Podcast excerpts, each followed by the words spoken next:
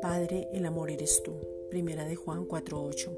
El amor es una esencia, es un fundamento, es una decisión, es lo más importante, es escoger gozosamente y tomar acción que promueva que otro esté bien.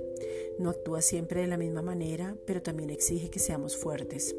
El amor es hijo de la libertad, también exige, no permite que te hagan daño, no permite que te maltraten, no hace daño a nadie. Romanos 13:10.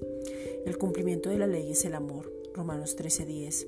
Ahora te pedimos, Padre, en el nombre de Jesucristo, que venga una revelación sobrenatural del amor, que estemos arraigados y cimentados en el amor, Efesios 3:17, que tu amor inagotable que nos atrajo con cuerdas de amor se revele, Oseas 11:4, nos haga ver como tú nos ves, podamos sentir tu abrazo de Padre, que la manifestación del amor sea para que no tengamos ninguna excusa, porque fue por amor que enviaste a tu Hijo.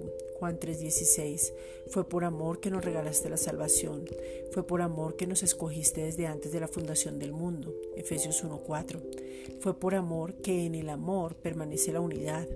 El amor es el pegamento que hace que permanezca la unidad. Fuimos llenos del amor de Dios. Romanos 5:5. Somos diferentes, pero en la diversidad hay unidad. Juan 17, 23. Este amor de Padre estaba desde antes de la creación. El amor permanece en el Padre, en el Hijo y en el Espíritu Santo. Primera de Corintios 13:13. 13.